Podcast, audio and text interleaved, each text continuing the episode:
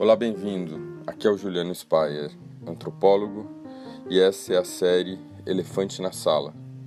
O tema dessa série é um grupo de brasileiros com 65 milhões de pessoas. Eles estão entre os mais pobres do Brasil, geralmente, são predominantemente negros ou pardos, jovens e moram nas cidades. E geralmente tratados de forma negativa e depreciativa, como mercadores de fé ou fanáticos. Eu estou falando dos evangélicos. A conversa de hoje é com o professor Daniel Miller, professor da University College London e é uma pessoa que, um pesquisador que há 30 anos convive com evangélicos no local onde ele faz pesquisa de campo, que é na ilha de Trindade, Tobago. E aqui vai a entrevista Espero que vocês gostem.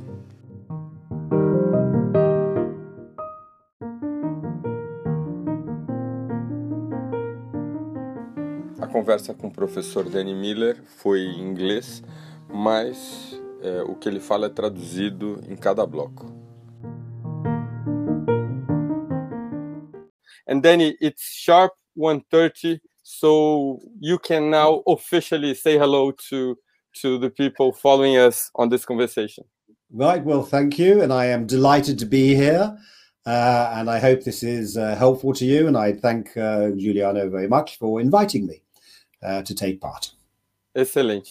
Uh, I will do back and forth Portuguese and English. Uh, bom, uh, what you see here on the on the presentation then is exactly what I'm telling you in English. So welcome to all to the recording of this new uh, program called The Elephant in the Room. And if you're curious to know why it is called The Elephant in the Room, this is the title of my of the second chapter of my book on evangelicals. Uh, and I argue that evangelicals are an elephant in the room. And uh, this is an expression that refers to a topic that is very troubling, but uh, usually people do not want to address it because of the uh, the possible bad consequences and the noise and the discussion. So uh, this is the, the, the name of this program that will be uh, recorded and then broadcasted through different media channels, including YouTube and uh, podcast. Um, and, and, and the idea of this book is basically to start a conversation about evangelical Christianity in Brazil. Um, our guest today is Professor Danny Miller from UCL. Uh, I'm sure the anthropologists in the room are familiar with uh, Professor Miller, Miller's work.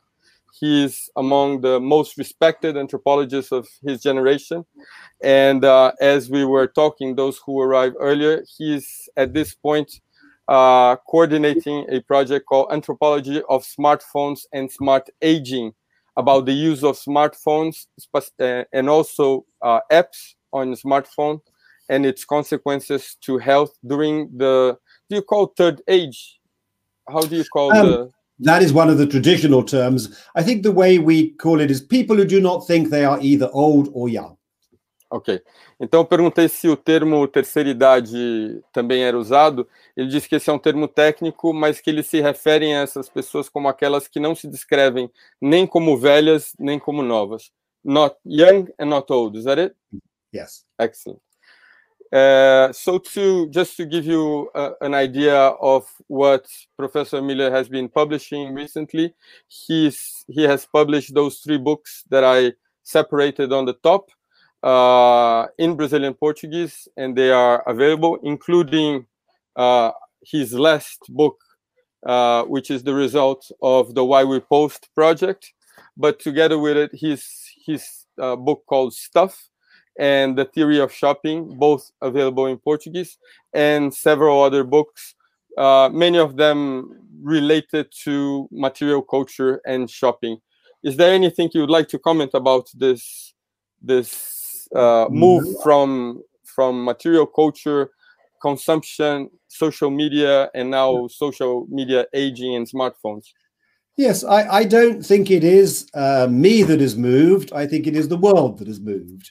Because if you're interested in our relationship to the material world around us, then actually um, the digital is a huge presence, which I would call material, because just as you looked at photographs before, yes, now you look at photographs online, but they're still visual, they're still photographs.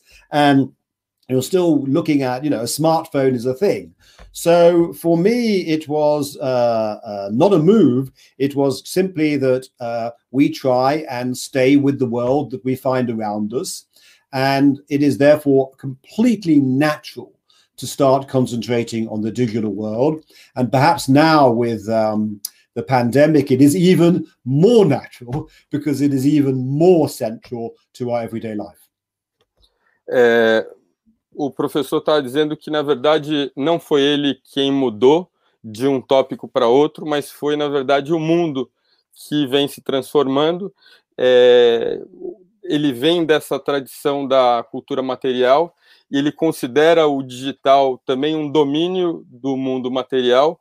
A gente sabe, por exemplo, que quando a gente pensa num site, além do desse elemento visual que aparece na tela, tem é, equipamentos, tem o computador das pessoas, tem o celular das pessoas, e essas são todas coisas materiais. Ele deu o exemplo das fotos, né? A fotografia antes estava no papel e hoje é digital. É, e nesse mundo em que a gente está vivendo agora, no contexto da pandemia, é, essa materialidade do digital se tornou ainda mais central para a relação entre as pessoas.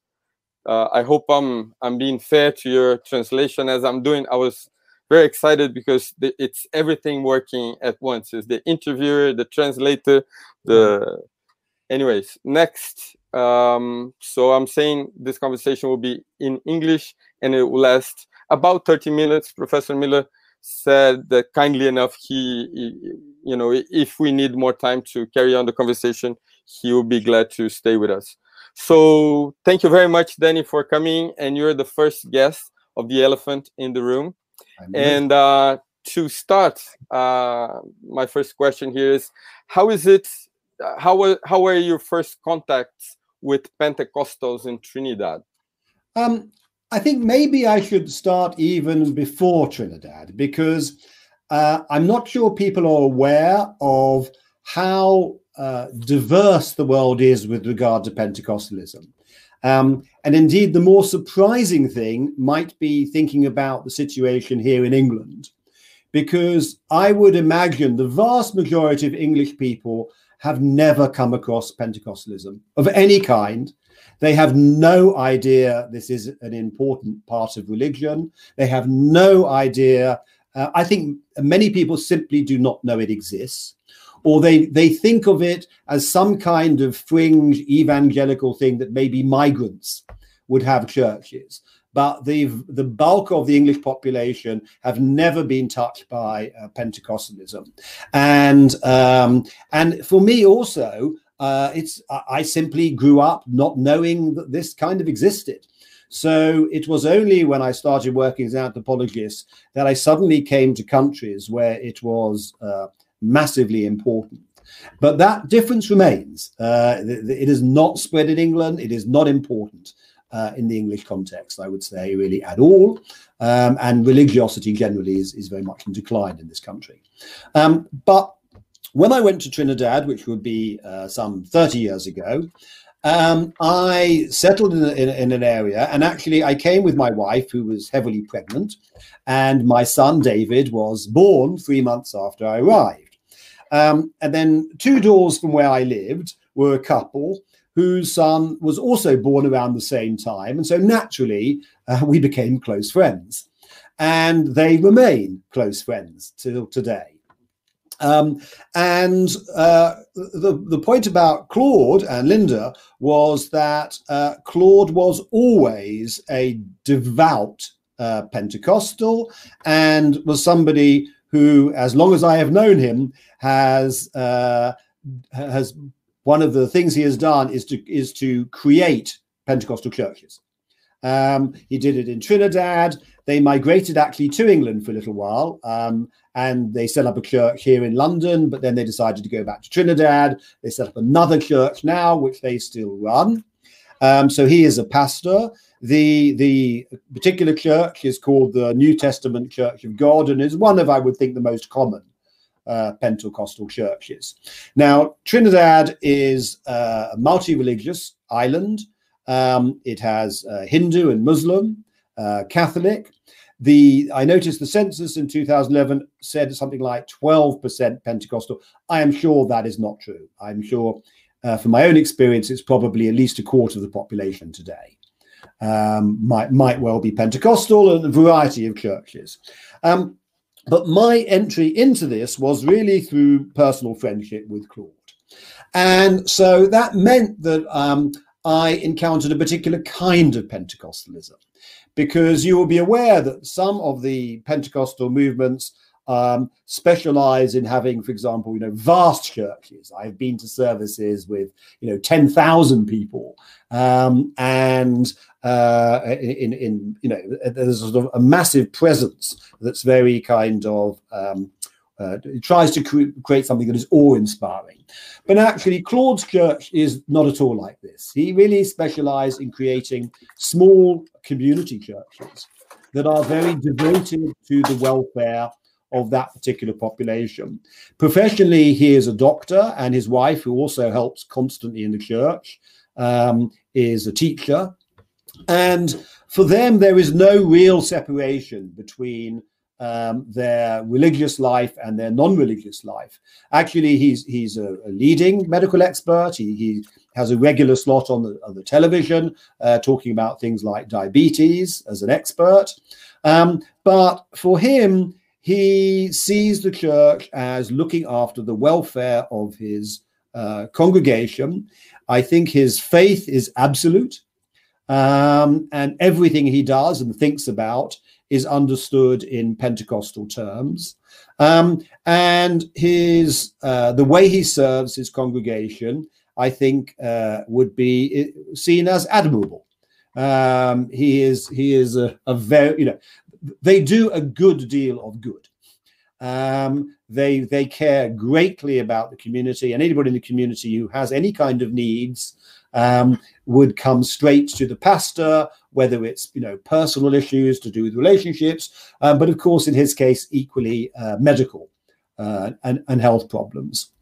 Um, so my experience of, uh, of Pentecostalism, at least in that instance, was a very uh, benign one of people who were very helpful. And when later on I, I came to Brazil and saw uh, Juliano's work, um, it was not hard for me to understand why he also took this view of the positive possibilities of a church that particularly worked with often the, very low income people that otherwise may be drawn to you know criminality and drugs and so forth. But the faith in the church um, was often the, the the point at which they could really be turned around and actually help towards um, uh, a life that was much more uh, fulfilling and and better for their welfare. And that meant that because I would sometimes go to their services, I uh, became familiar with the the. I think the church would be in many ways quite typical. That's to say, you would see um, people uh, talking in tongues. You would see them laying on hands. They would collect tithes. Um, people would get, in a sense, possessed. Um, the main difference on, for my one encounter with the ones in Brazil is I found the the ones in Brazil very uh, loud.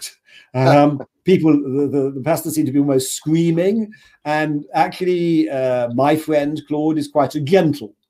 Uh, I can't, I can, couldn't possibly imagine him um, ever addressing a congregation in that kind of uh, with that kind of uh, tone and voice. He is uh, somebody who I think has a. Uh, I mean, the, the, tone of his voice relates to the way he understands his work um, and his mission to actually really um, to help people. And um, so, I although I've been to a variety of Pentecostal churches. Um, I would say that's the kind of Pentecostal Pentecostal church I probably know best. Um, and he, as I said, he's been doing this now for 30 years and um, with with a good deal of success. He still has a congregation and he still does a, a good deal to help that congregation.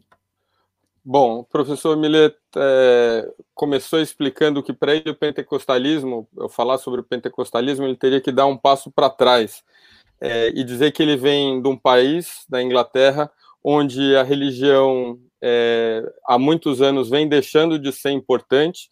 É um país é, em que as pessoas têm frequentado menos a igreja e tido menos crença né, na, na religião é, e que o inglês comum, inclusive hoje, ele veria a questão dos, é, do, do evangélico relacionado provavelmente a um assunto de imigrantes é, e como alguma coisa exótica relacionada ao cristianismo, né?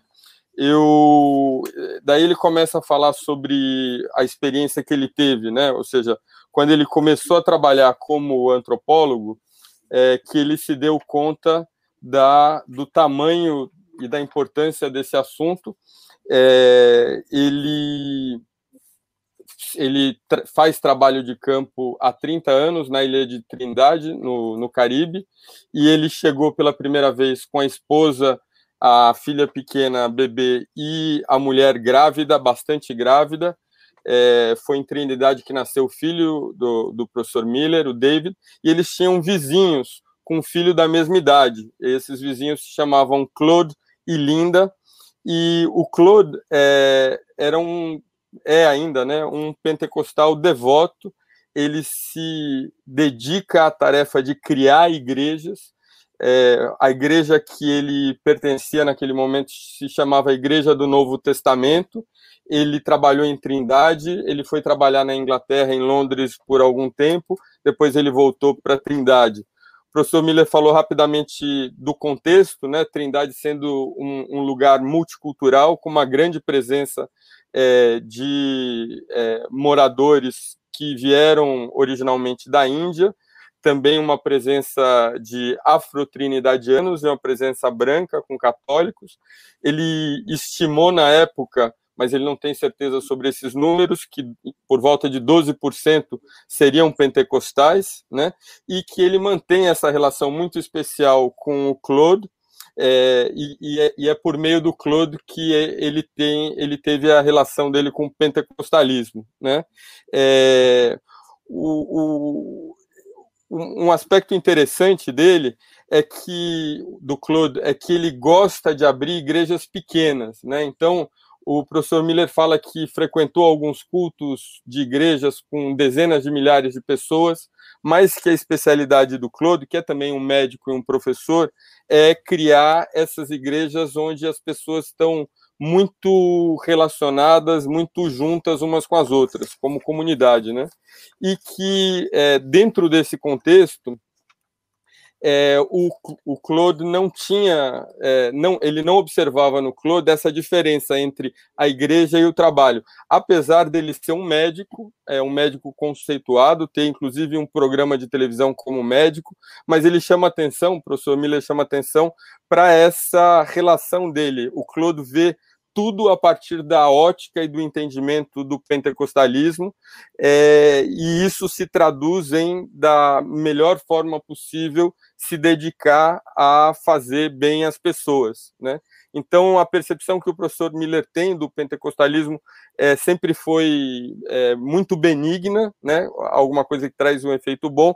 E quando ele veio é, me visitar durante a pesquisa de campo na Bahia, ele é, percebeu o mesmo tipo de situação que ele viu em Trindade, ou seja, com é, um, uma igreja com efeitos bastante vivos e reais dentro de um contexto de alta criminalidade, muita pobreza, e a igreja servindo como esse espaço para é, transformar a vida das pessoas.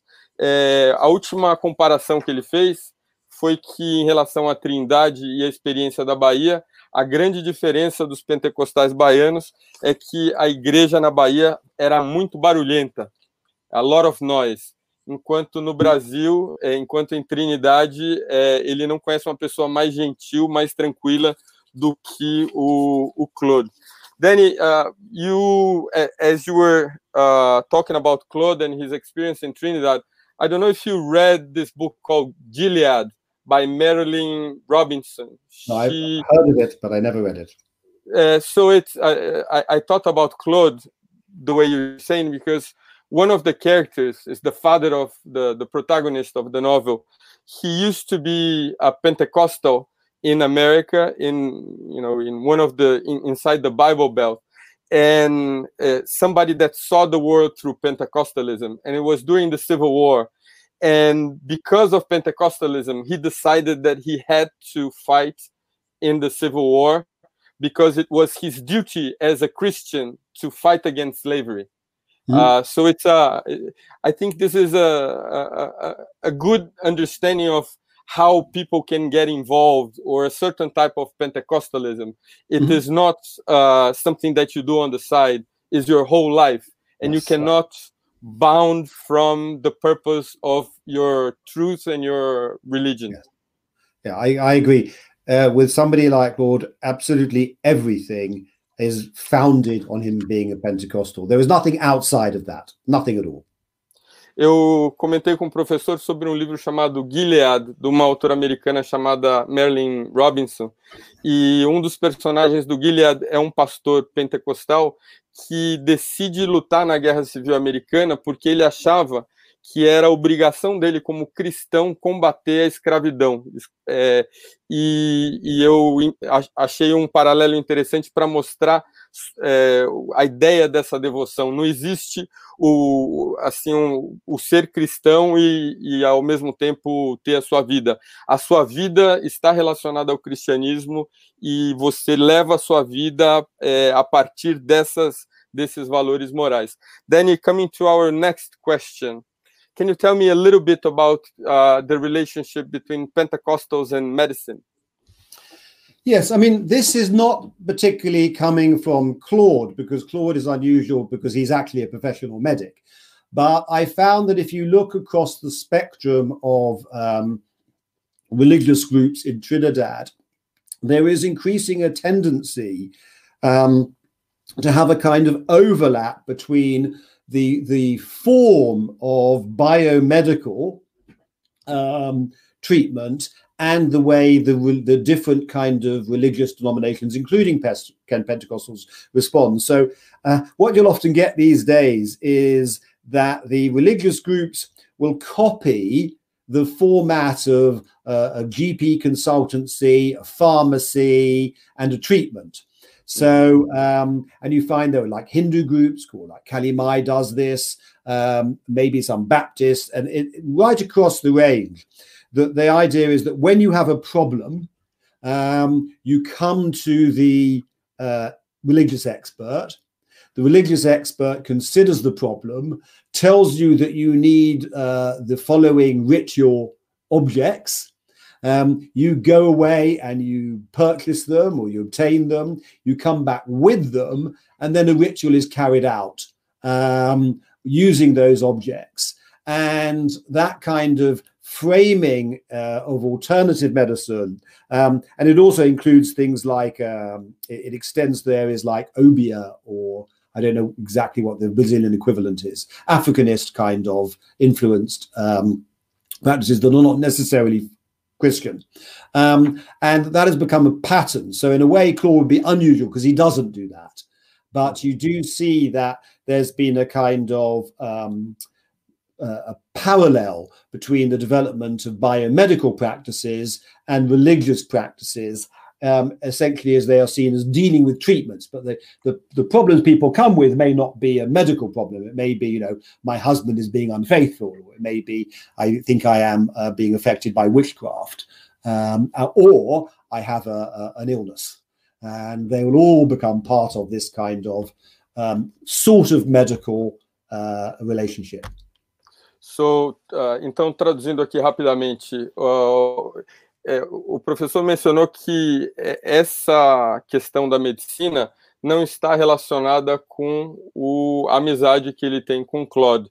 Ele disse que observou em Trinidade essa tendência do pentecostalismo e de outras religiões também da, é, do país se aproximarem é, do ponto de vista estético, da maneira da performance da medicina, da biomedicina, da medicina que a gente vê por aí. Então, se apresentando, inclusive, é, dentro desses espaços, é, com, é, enfim, um, uma arquitetura e com um ambiente parecido com uma sala de recepção de hospital ou uma farmácia, e as pessoas se aproximam isso não apenas no pentecostalismo, mas em outras religiões também, e é, elas conversam com uma, um intermediário, é, uma pessoa da religião, que analisa qual é o problema, diz qual é o tratamento, e ela se submete a esse tratamento como se fosse um tratamento médico. E ele diz que há muita influência ali da, é, do tipo de tratamento que se veria também entre religiosos de, da tradição afro-caribenha. Então, existe esse paralelo no pentecostalismo é, de trindade entre o uso médico e o tratamento de questões tipo: meu marido me abandonou, é, meu marido está com problema, meu filho está com problema, e isso é tratado dentro desses espaços. So, uh, our next question, considering we're almost 30 minutes and we mm-hmm. barely started. We're in the yeah. middle of, of our conversation. All right. So, thanks. So, uh, considering all this, why do you think that the debates that we usually hear about Pentecostalism tend to be so negative? This is true. I mean, uh, you have been following, we have been having this conversation for a long time. You actually visited Balduino while I was doing field work, and I was constantly bringing this to you. How I mean, how is it that there is this huge distance between what these churches do to their communities on the side and how it is that they are perceived outside, usually through a, a, a negative filter?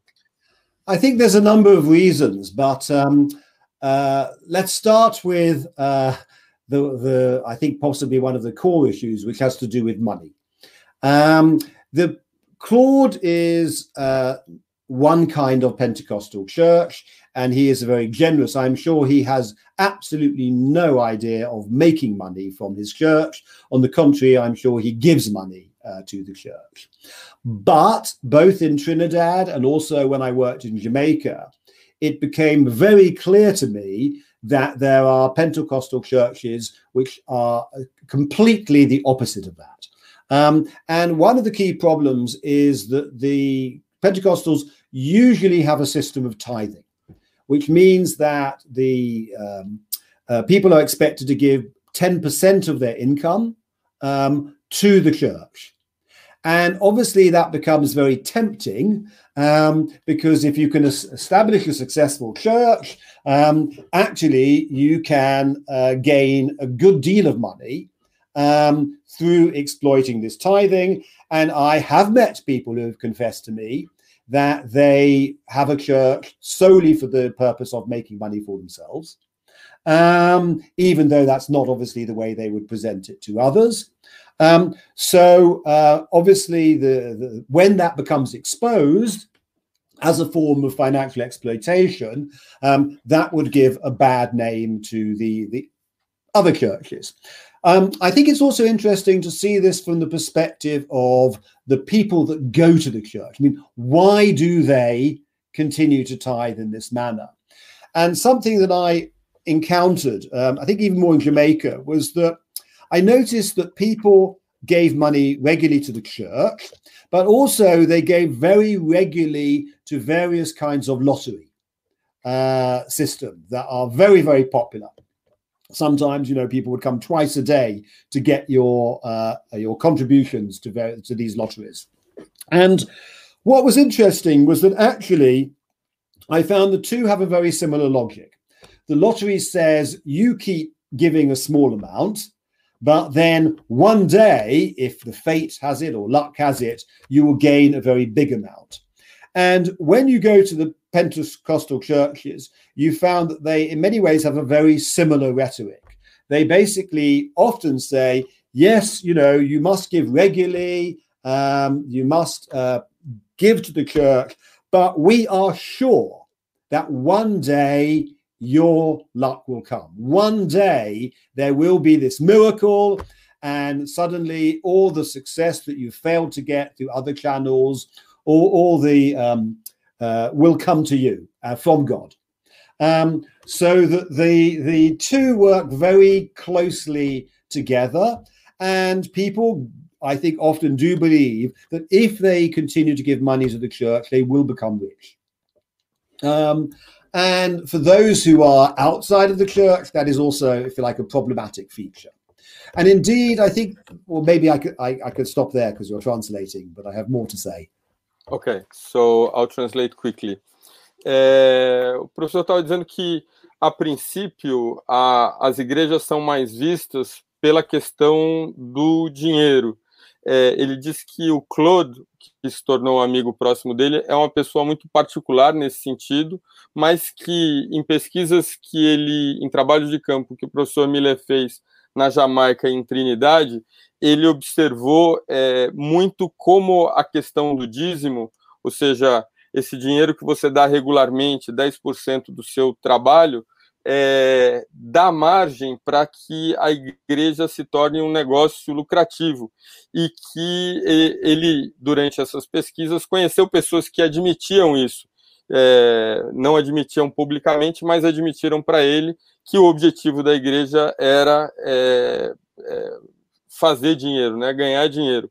E que por conta disso, ou seja, porque as igrejas vêm abraçando esse tipo de negócio, e que é um negócio é, que não é bem visto, é entendido como uma forma de exploração e de manipulação, as pessoas que vêm de fora têm uma percepção negativa. Um outro, um outro motivo, ele observou nas, na, no, no trabalho de campo uma relação curiosa entre o dízimo que se dá para as igrejas e a compra de bilhetes de loteria, que é, é esses dois itens eles tinham uma lógica parecida. Ou seja, você compra o bilhete de loteria na expectativa de eventualmente ser gratificado, ganhar um, o, o, prêmio e por isso poder realizar algumas coisas que você não pôde. E o dízimo seria mais ou menos a mesma coisa, a percepção sobre o dízimo, ou seja, você é, vai dando dízimo e eventualmente você recebe o milagre ou o sucesso que você não conseguiu é, até então. E que esse é um outro motivo para as pessoas que percebem de uma forma negativa, que olham de fora, perceberem de uma forma negativa o pentecostalismo. You said you wanted to carry on a little bit. Yeah, the only other element would be I think there is seen uh, to be a connection between um, particularly American, US forms of entrepreneurship um, and interest in, in money uh, and the way the Pentecostal works. So, for example, in Trinidad, you find that every now and then an American scheme, I don't know, for selling coffee or some health treatment um, becomes popular amongst the very same population.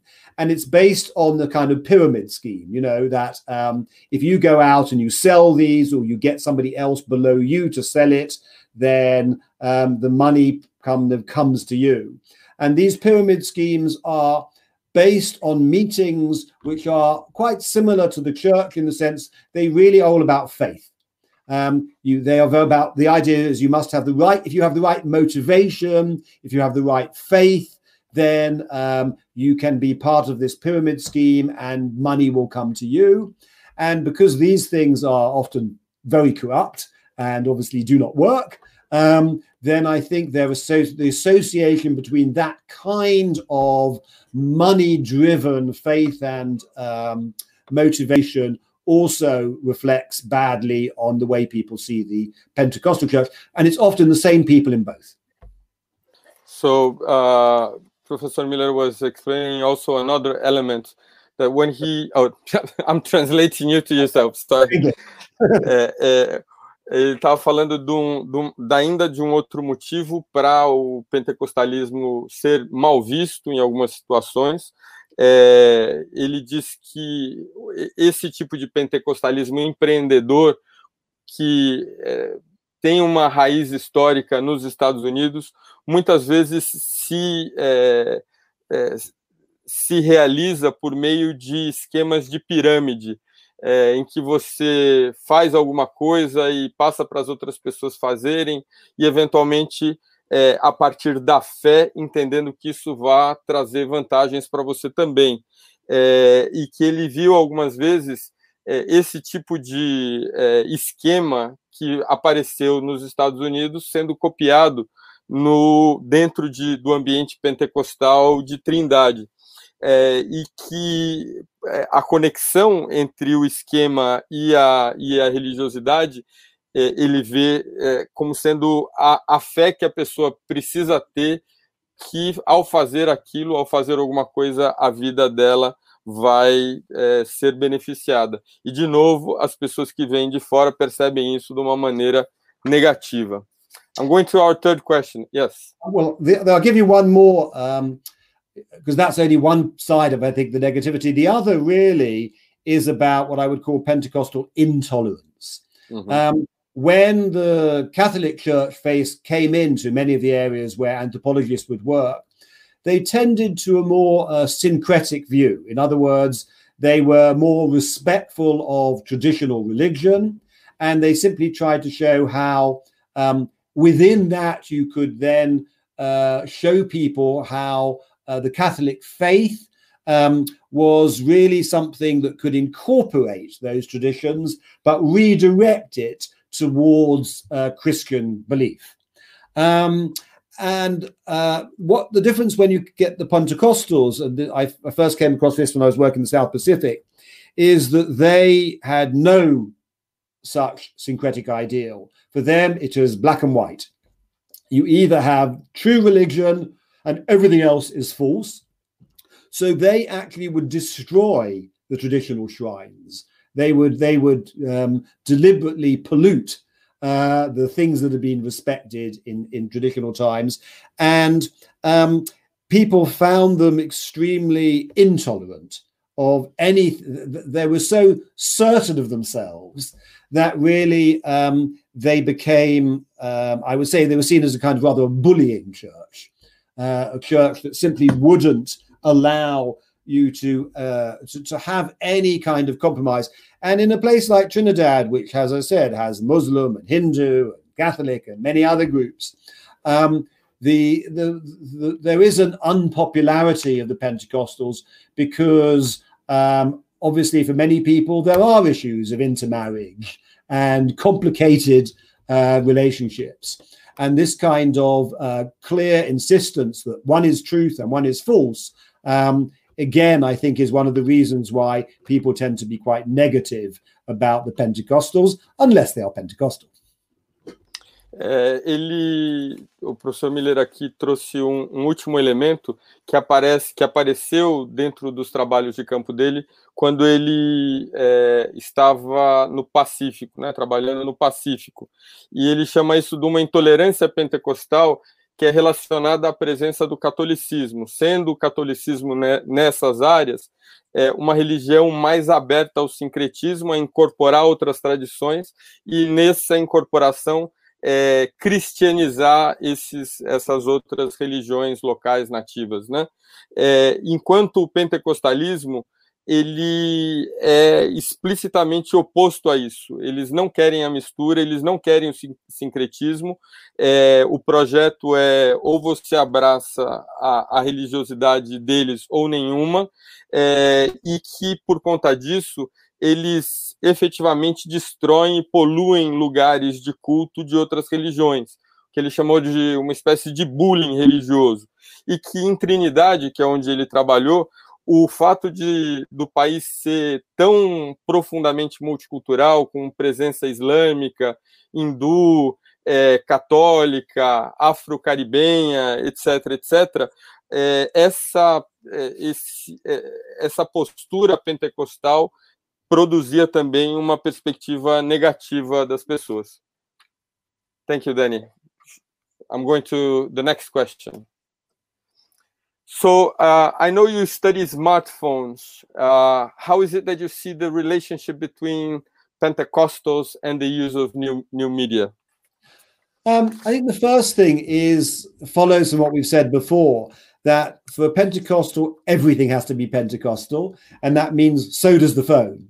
So you will find that um, Pentecostals will talk about um, the way that their phone is is protected for, by the blood of Christ, or they have as their a screensaver a religious image. Um, they would take various measures to Christianize uh, their phone, and this can come in various forms. I'm not sure you want to bother translating this, but I, I wrote in one I, at one time when I was talking about a, a young uh, uh, Pentecostal in Jamaica, actually, when I first studied mobile phones. And he was uh, from the age of 14, 15. In fact, he, he almost had to leave school because he was busy trying to get all the school children to join effectively him as the leader of a, a kind of semi church. Um, so the headmaster, giving the headmaster a lot of problems. Um, and he was uh, very, very active in using his phone. Um, it became because he didn't, he was too young to have a church. The phone was where he had, you know, the 60 people he was connected up with that would follow him um, in all his uh, advice and teaching around Pentecostalism.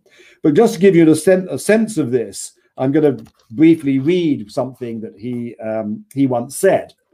He said, I think the, the phone is part of the prophecy of the mark of the beast. Because when I first had my phone, my phone company representative called me and started giving me information. And they can tell you how much you use, when you last made your last call, and your text. They can even put a chip in it and know your whereabouts. In the Christian religion, we believe that in the last days there will be devices of the devil to stop God's people from going to heaven. They will have the mark on their forehead or on their right hand, and you won't be able to buy or sell without the mark. So I conclude that this chip in the phone will encourage advancement in the way of the mark of the beast. And that's how they will get to know the different informations about different people. I heard there was a chip called the Digi Angel that can pick up 2,000 informations on one person in about one second, etc., etc. So you can see this kind of um, language about uh, um, uh, you know uh, that, that everything about the phone is interpreted through these concepts of good and evil, Satan, the devil, um, God, and being saved, um, etc. So that would be one example. I could then come to another. É, o professor está dizendo é, que o, o, paralelo que existe entre o estudo dos smartphones e é, o que ele observa é, em relação ao pentecostalismo é que, de novo, é, o, a religião como religião, o pentecostalismo não aceita divisões, ou seja, ou o telefone é, ele se torna um objeto do pentecostalismo, ou ele é um objeto que demoníaco que desvia as pessoas da, do desejo delas de, é, de irem para o paraíso, né? Então ele fala do telefone, ele tendo observado o telefone sendo cristianizado por meio de orações, é, por meio de referências e imagens. É, e daí ele cita uma história de um jovem pentecostal na Jamaica que ele conheceu, é, um rapaz de 14, 15 anos que quase foi expulso da escola porque ele pregava a palavra, ele usava é, a, a oportunidade dele de estar na escola para pregar para as outras pessoas. E ele tinha uma conexão muito profunda com o telefone, porque o telefone era o ponto de encontro dele com um grupo de 50, 60 pessoas que eram que, que o acompanhavam. E daí o professor citou do livro dele uma fala desse rapaz que eu não vou traduzir literalmente, mas vou dar a ideia para vocês do que ele fala, né? Eu acho que é, ele diz o rapaz, eu acho que esse telefone tem a marca do diabo. É, é, e eu acho que essa marca do diabo é o chip. No, é, na, na, Bíblia diz que quando a gente chegar no final dos tempos, tudo que for comercializado vai ter a marca, a marca do diabo. E o, o chip, é, ele é capaz de dizer tudo sobre você, é, onde você está, o que você compra, com quem você fala, é, e que, portanto, esse, esse, esse esse é mais um exemplo que, é, que eu tenho de que esse objeto ele é um objeto que mostra o fim dos tempos. Daí eu é, termino essa citação e o professor fala sobre, de novo, como que dentro do contexto da visão de mundo, da cosmovisão é, pentecostal, tudo é interpretado a partir dessas ideias religiosas. Uh, do you want to complement that? Okay, so I started with the example of Claude. Uh, and his church, which is a small community, uh, more, if you like, relaxed. And then you have these other examples that are more kind of extreme and literal. And if you look at the relationship to these digital technologies, I think you can see a similar kind of spectrum. So, in my first book about internet in Trinidad, um, on the one hand, I talk about some charismatics, not actually Pentecostal, but you could say related a bit. And for them, um, they actually saw all sorts of advantages in the internet because they were having quite deep philosophical discussions across the different Caribbean islands. And they were saying, you know, it's great now because face to face is like too quick. You, you don't have time to think about things, and letters were too slow. And email was good because it, it allowed you time to compose something a bit more profound and then exchange it with the next person. Um, and so they kind of use the possibilities for quite deep discussion. Um, on the other hand, I remember working there with an apostolic church, um, which would be a variant of Pentecostal, and they, for them, it is it is a much more literal. That is to say, for them, it is why does the internet exist? And the internet is given to us by God. So, so we have to understand why does God give us the internet now? What, what's the purpose? And the purpose for them clearly is that the mission is to is to give out the word, right? And the internet is clearly a more effective way of giving out the word, all right, to to the world. For them, they saw the, to the population of the entire world, right, as they would see it.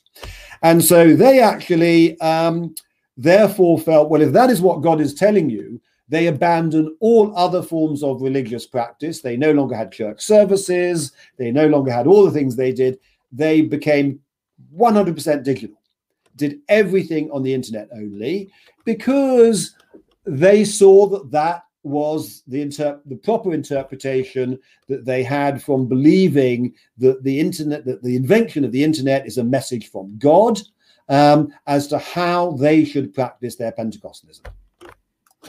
É, o professor estava dizendo que começou a falar do Claude e da, da tradição pentecostal mais específica, e a partir daí foi se movendo para outros pontos do espectro religioso pentecostal, é, e com frequência viu paralelos entre a questão religiosa e a questão da tecnologia. Ele disse que no primeiro livro que ele publicou é, sobre internet e trindade, e eu vou acrescentar depois o título do livro aqui para quem tiver interessado, é, ele, é, ele fala primeiro sobre a percepção que carismáticos tinham sobre a internet e que havia dentro desse grupo uma discussão sobre é, a, a, novidade que a internet trazia por permitir que as pessoas conversassem com mais cuidado, com mais delicadeza pela internet, porque você podia pensar melhor no que você ia falar, ao contrário do que acontecia cara a cara, em que as coisas eram mais rudes, mais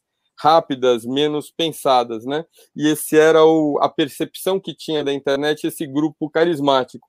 E ele menciona depois um grupo que ele, é, ele chama de apostólico, que tinha uma percepção bastante diferente e pragmática da internet, que partia da pergunta: para que, que Deus nos trouxe a internet? E a conclusão que eles chegaram é que a função da internet, ou seja, a intenção de Deus ao criar essa tecnologia, era que as pessoas usassem para levar a palavra de Deus ao mundo. Em função disso, esse grupo religioso abriu mão de todas as suas presenças em outros, eh, em outros ambientes, fecharam as suas igrejas e passaram a atuar apenas via internet, porque essa era a função da internet, era levar a palavra de Deus para outras pessoas. Shall we go to the last question? All right. Last and final question. So, do you think Pentecostals are the same everywhere? or do you think that there is an adaptation that takes place once they move from country to country? Yes, I think in anthropology, we tend to look for cultural continuity. We expect that the deep traditions of an area are going to have an impact, although we have to recognize when that's not true. I think Pentecostalism itself is a homogenizing religion. It's one that would try, as we said earlier, to, to not respect those traditions and simply make everybody uh, Pentecostal in its own image.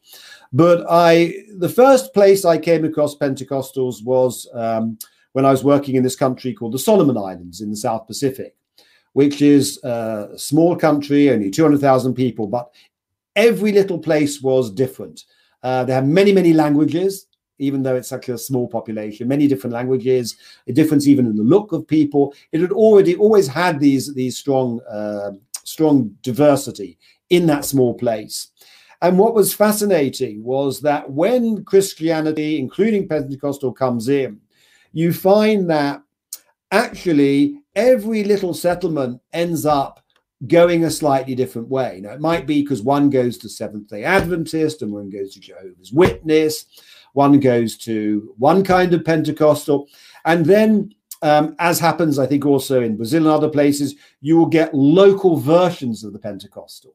People who become seen as local uh, um, saints or, or, people that develop effectively their own version um, based on um, not wanting to see this as an import from the US or whatever, but a like a Brazilian or Solomon Island in this case equivalent.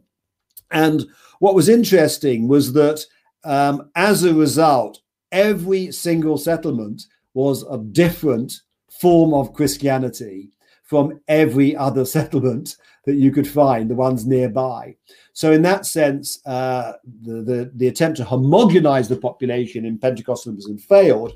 What instead had happened was they had um, diversified the Pentecostals and also the other Christian denominations to reflect this tradition of of diversity and i think that's the kind of way in which um, anthropologists can observe that despite what pentecostalism is trying to do actually you may find that there are local um, elements of, of you know the way culture operates that will actually impose themselves uh, upon the way Pentecostalism is um, can create constructed in that particular region. Professor está dizendo que, sobre essa pergunta, né, se o pentecostalismo é igual em todos os lugares, ele fala que na tradição antropológica a gente pensa sempre em continuidade. É, e, particularmente, isso parece ser verdade em relação ao pentecostalismo, porque eles têm esse, essa postura homogeneizante de se tornar é, a maneira única e exclusiva de se ter uma, uma relação com Deus. Daí ele, ele, ele, conta sobre a primeira experiência que ele teve com o pentecostalismo, que foi nas ilhas, acho que são as Ilhas Salomon, eu não sei como é que chama em português, alguém souber me corrija, mas que é um lugar com algumas centenas de milhares de pessoas, um lugar muito pequeno, e que, no entanto, em cada vilarejo existiam línguas diferentes, um lugar muito diverso do ponto de vista linguístico, e que, quando o pentecostalismo chegava e é, outras tradições evangélicas, é, cada grupo que o adotava é, transformava o pentecostalismo não em relação àquilo que estava no seu entorno de outras igrejas, mas em relação a uma versão que eles achavam ser mais própria, mais original, mais local, mais é, relacionada a eles e diferente dos outros. Então ele entende que ele, ele percebia que cada vilarejo tinha igrejas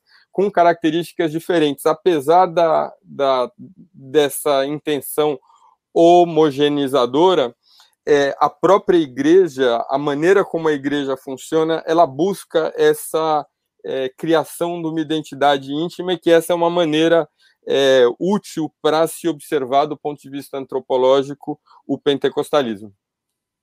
I hope I did the translation well, and uh, soon enough we'll we'll find out from people that will watch this video.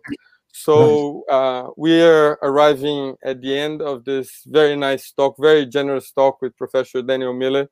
Um, the Elephant in the Room, o Elefante na Sala, is this new program about uh, evangelic Christianity that is discussed mainly through the lenses of social sciences. It's a very, very important subject in the world and in Brazil particularly.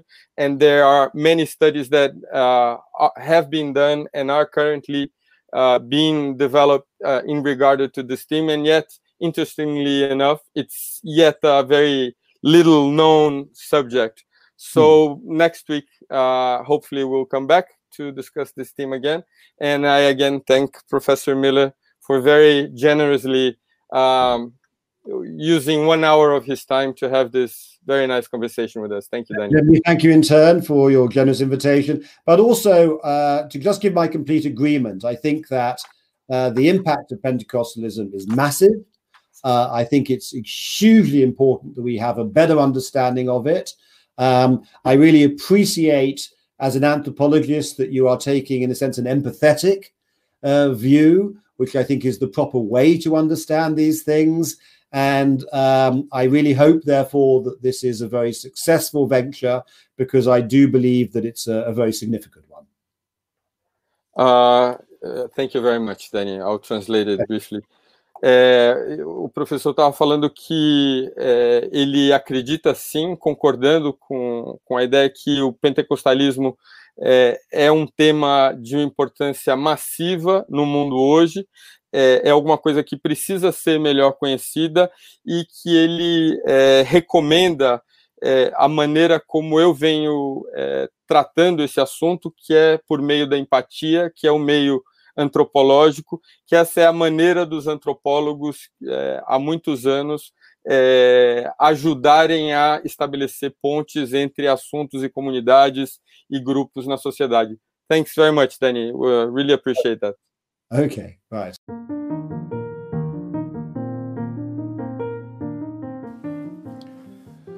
Bom, assim termina a conversa com o professor Danny Miller ela tinha sido marcada para acontecer em meia hora, se, se expandiu, né? O Danny geralmente gosta de conversar, ele é generoso em relação aos assuntos, tem 30 anos fazendo pesquisa de campo, então tem muita, muito caso para contar e a gente acabou é, mesmo ele não sendo um especialista em antropologia da religião, observando né, as, as experiências dele convivendo com cristãos evangélicos em Trindade, mas também na Inglaterra e também nas Ilhas Salomon. É, o meu nome é Juliano Spaia, eu sou responsável por esse podcast que chama O Elefante na Sala e que, se tudo der certo, vai passar a ser transmitido, publicado semanalmente. É, muito obrigado pela sua audiência. O site por onde você pode ter mais informações sobre esse podcast, sobre o meu trabalho em geral, é o www.julianospire, Spire é S de sapo, P de Paulo, Y de Yankee, E de elefante, R de Raul www.julianospire.com www.julianospire.com Tá bom? Obrigado, espero te ver aqui de novo. Até a próxima vez.